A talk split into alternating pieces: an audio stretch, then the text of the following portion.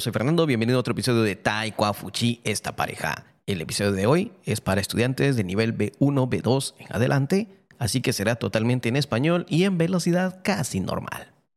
El título de hoy es Ventajas de haber nacido o haber crecido sin tecnología de hoy. Bueno, sin la tecnología de hoy, por decirlo así. ¿Por qué lo digo como ventajas de haber crecido sin esta tecnología? Lo digo desde el punto de vista de maestro. Sí, como maestro, ¿cuál es la ventaja de haber crecido mm, sin la tecnología? Algo que he visto, eh, no en todos, por supuesto no en todos, sino que hoy en día hay muchas personas que dependen mucho de la tecnología para trabajar, para vivir. Es cierto, es útil, pero hay muchos maestros que dependen demasiado de la tecnología. Yo no estoy en contra de, de ella apoyo totalmente el uso de las herramientas digitales, de las herramientas tecnológicas que se puedan utilizar con tal de hacer mejor, más ameno, más eh, atractivo, más interesante la clase y poder llevar el mensaje a los alumnos de una mejor forma. Ahora, también eh, el depender mucho de la tecnología, el depender mucho de ella, hace que a veces nos perdamos como maestros. Les voy a contar algo que me sucedió hace poco en la universidad donde doy clase.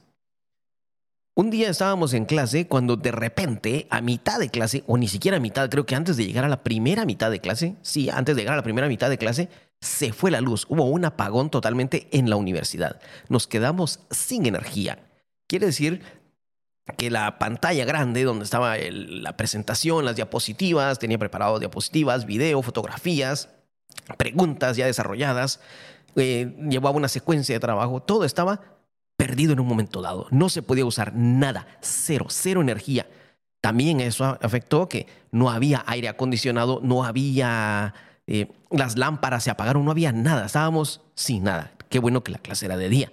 Entonces, en ese momento, ¿qué tocaba hacer? Alguien que dependiera mucho de la tecnología, que no supiera qué hacer, si hubiera puesto loco, hubiera, no hubiera sabido qué hacer, no sé, tal vez alguien hubiera tenido ganas de salir corriendo o no hubiera reaccionado rápido. Yo bien en cierto momento dije, ¿qué pasó? ¿Alguien sabe qué pasó? ¿Fue solo la clase? ¿Fue solo es en toda la universidad? Después de verificar con los alumnos, bueno, parece que fue en toda la universidad. Corrimos las cortinas, que entrara luz en, en el aula, que abrieran, les pedí favor, abran las ventanas, porque aquí hay mucho calor, porque ni los ventiladores funcionaban. Y sin micrófono, bueno, yo nunca doy clase con micrófono, siempre lo hago a viva voz tomé el libro, empecé a caminar entre, todo, entre todos los alumnos, empecé a caminar, llamando la atención, llevé el ritmo de la lectura, dije, repitan conmigo, vamos a tal página, y todo en español, vamos a la página, por decir algo, voy, voy invento un número en este momento, vamos a la página 50, vamos a la página 36, y empiezan a leer conmigo, repitan conmigo, y todos repitiendo, y repetí en voz alta, haciendo uso de, de manejo de voz para llamar la atención de los alumnos y que no se perdieran empecé a caminar en medio de todos los pasillos, en medio de todo, en medio de los estudiantes, con tal de ir viendo que todos, controlando por supuesto, ir viendo que todos estuvieran leyendo el libro, que todos, que nadie estuviera jugando el teléfono en un momento dado, que no se distrayeran y todos me iban siguiendo a mí, sabían dónde estaba yo y me iban siguiendo con la mirada, el libro, la, a mí el libro, a mí el libro y llevaban un ritmo, llevaban, impuse un ritmo de lectura y repetición, lectura y repetición, pero no aquel ritmo tedioso de decir repitan, hola, hola, ¿cómo estás? No, traté de hacerlo un poco más rápido. Y las preguntas que eran de para repasar, bueno, dije, bueno, un momento, ahora vamos a repasar un poco. Y empezaba a preguntar, por decir algo, ¿cómo se dice esto en español? ¿Cómo se dice esto en español? O se preguntaba, rápido, despacio, o ¿cómo estás? Muy bien. ¿Cómo te llamas? Me llamo Luis, o me llamo Fernando, me llamo Nelson. Y empezaban a decir su nombre. Empecé a hacer prácticas, prácticas rápidas, rápidas. Alguien no contestaba, pasaba otra persona, la misma pregunta, la misma pregunta, hasta que alguien contestaba. ¿Y qué pasaba? Bueno, pues tenía yo un, juego de naipes, un juego de póker en la mano, y con este empecé a regalar puntos. Y bueno, este es el punto para tu grupo, este es el punto para tu grupo. Al final de la clase me tienen que decir cuántos puntos hicieron cada grupo. Y empezaron a, a levantar la mano, a querer contestar, sabían que era su oportunidad de hacer puntos, y en un momento dado cambié la actividad cambié la actividad y dije, bueno, entonces ahora ya no, ya no, ya no levanten la mano. Ahora yo hago una pregunta y el primer grupo, la primera persona que pase a escribirlo y lo escriba correctamente en la pizarra, esa gana un punto. Y empezamos a practicar nuevamente lo que ya habíamos repasado. Hacía una pregunta y la primera persona, ¿quién lo puede contestar? ¿Quién no puede levantar la mano? No me levante la mano. Ve y escribe a la pizarra. Si lo escribes correcto, tienes un punto. Te ganas una tarjeta.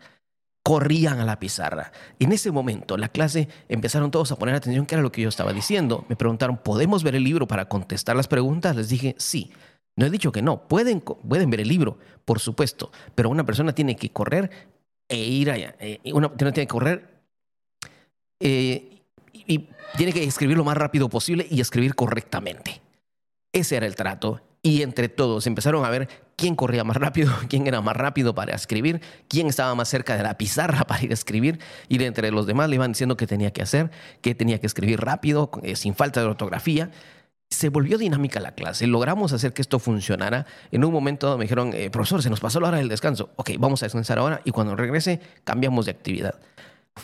Eh, llegamos al descanso, hicimos el descanso de 10 minutos, le hacía un poquito más porque había mucho calor al regresar, eh, dije, bueno, vamos, sigamos con la dinámica. Ahora, yo voy a, ahora quiero hacerles preguntas sobre mí, qué conocen sobre mí, y que me tenían que decir qué conocían sobre mí en base a lo que ya habíamos estudiado, lo que habíamos repasado. ¿Por qué hago preguntas sobre mí?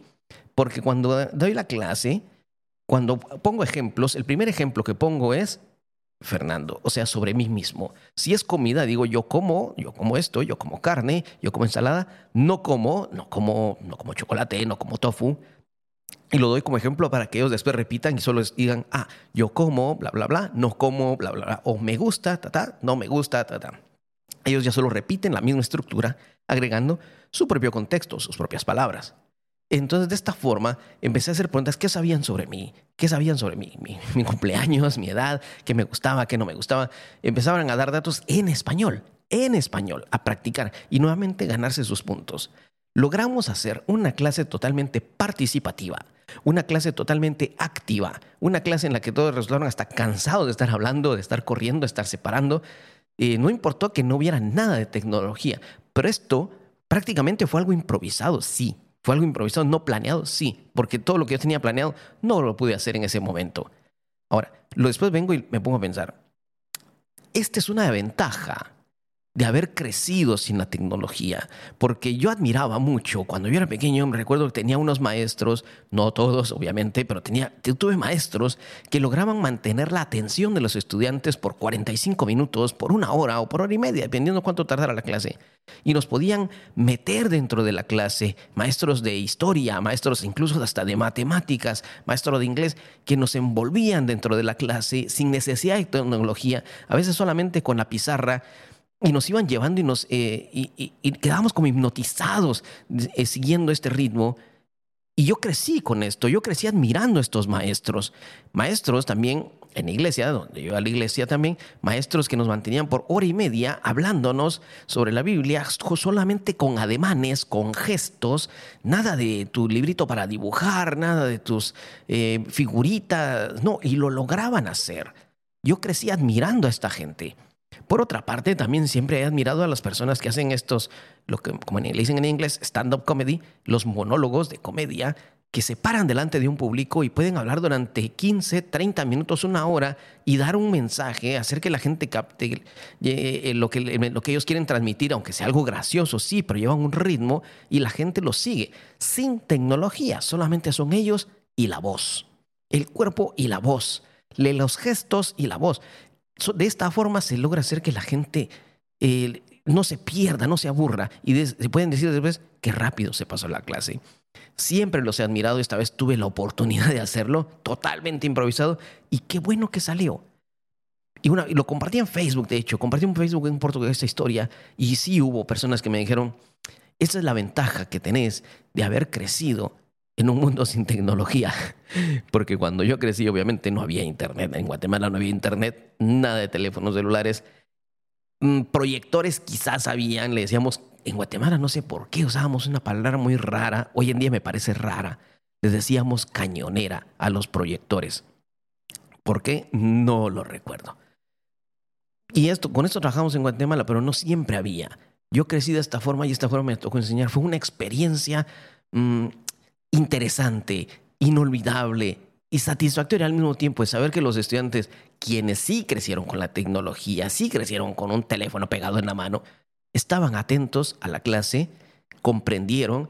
Hoy en día, pues ya unos un par de semanas después, cuando hacemos preguntas en clase, ya las logran contestar, sí, y, se recuerdan aún de todos esos detalles que aprendimos ese día y lo están usando en sus presentaciones, en las tareas, en videos que están haciendo, y están usando este tipo de, el contenido de esa clase.